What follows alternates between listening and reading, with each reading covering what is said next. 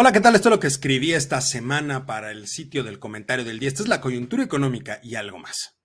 Decía el gran McCraft, el que gasta en un negocio que pierde más de lo que gana solo refleja una gran ignorancia. A ver, yo quiero preguntarle aquí su opinión al respecto de lo siguiente. ¿Es negocio algo cuyo costo de producción es de 25 dólares y se puede vender en el mercado entre 60 y 70 dólares? Por supuesto que es negocio. Entonces aquí la pregunta es, ¿qué sucede con Pemex? La respuesta es muy sencilla y se encuentra en el discurso que la administración del hijo predilecto de Macuspana ha venido arrastrando desde el inicio, soberanía energética. Que dicho sea de paso, algo que no saben hacer es cómo conseguir la soberanía energética, si es que es posible. A ver, basta repasar algunos datos importantes. Para empezar, de acuerdo con el plan de negocios que ellos mismos presentaron al inicio de la administración para Pemex, en este momento la producción petrolera debería de ser del orden de 2.3 millones de barriles al día. La realidad es que la petrolera por sí sola solamente extrae poco menos de 1.5 millones de barriles. La recibieron en 1.8. La producción actual es alrededor de 1.6. El diferencial que existe es por la producción de los privados. Adicionalmente, producen y venden derivados del petróleo, lo que significa que parte de lo extraído se destina precisamente a la producción de esos otros productos, lo que reduce el margen de ganancia, que de acuerdo con los estados financieros de Pemex, dicho margen termina en los 30 centavos por cada dólar. A partir de ese momento es cuando empieza el verdadero desastre.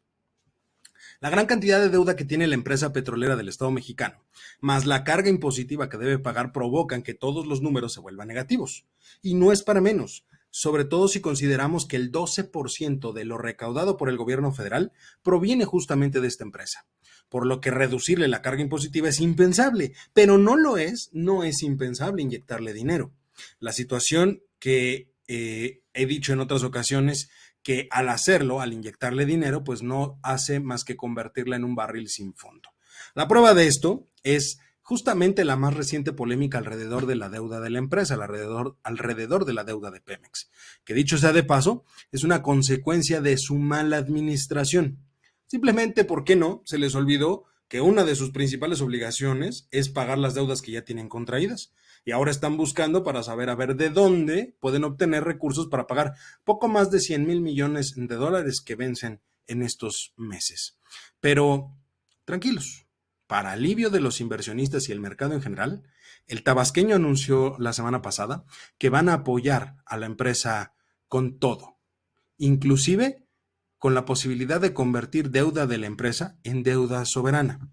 Pues no que no iban a aumentar la deuda. Por cierto, Después de este anuncio, los bonos de Pemex subieron de precio en los mercados internacionales, dado que se da ya por sentado que será el gobierno el que garantice el pago de la deuda de la empresa, algo que por supuesto no es sostenible a lo largo del tiempo. ¿Qué va a pasar en el término, al terminar, mejor dicho, este gobierno e iniciar el siguiente? Yo dudo mucho que la persona que vaya a suceder al hijo predilecto de Macuspana, pues continúe con una estrategia. Si decide hacerlo, sería un suicidio financiero. Finalmente, y creo que es justo también aclarar que la problemática de Pemex no comenzó en esta administración, es algo que se viene arrastrando desde hace muchísimos años. Sin embargo, sí podemos decir que la situación empeoró a partir de esta administración, y todo se debe a una muy equivocada concepción de soberanía que tiene el morador de Palacio, en la cual es exclusivamente el gobierno el que puede dirigir el destino del sector energético. Mientras menos participación privada exista, es mejor. Para muestra, basta observar la desmedida alegría con la cual anunció la compra del 50% de la refinería de Deer Park que estaba en manos de la empresa Shell, logrando, de acuerdo con él en su momento, la soberanía mexicana en la producción de gasolina. Pero ojo, seguimos importando la misma cantidad de combustible. El motivo es muy sencillo. La refinería de Deer Park, si bien es cierto es propiedad de Pemex, está ubicada en territorio estadounidense, es decir, importamos su producción. Y por cierto, la refinería está sujeta a la regulación de la autoridad de ese país, lo que significa que se rige por sus reglas y no las nuestras, lo que implica que si en algún momento existe alguna legislación sobre la exportación de combustibles, se tiene que acatar sin importar quién sea el dueño.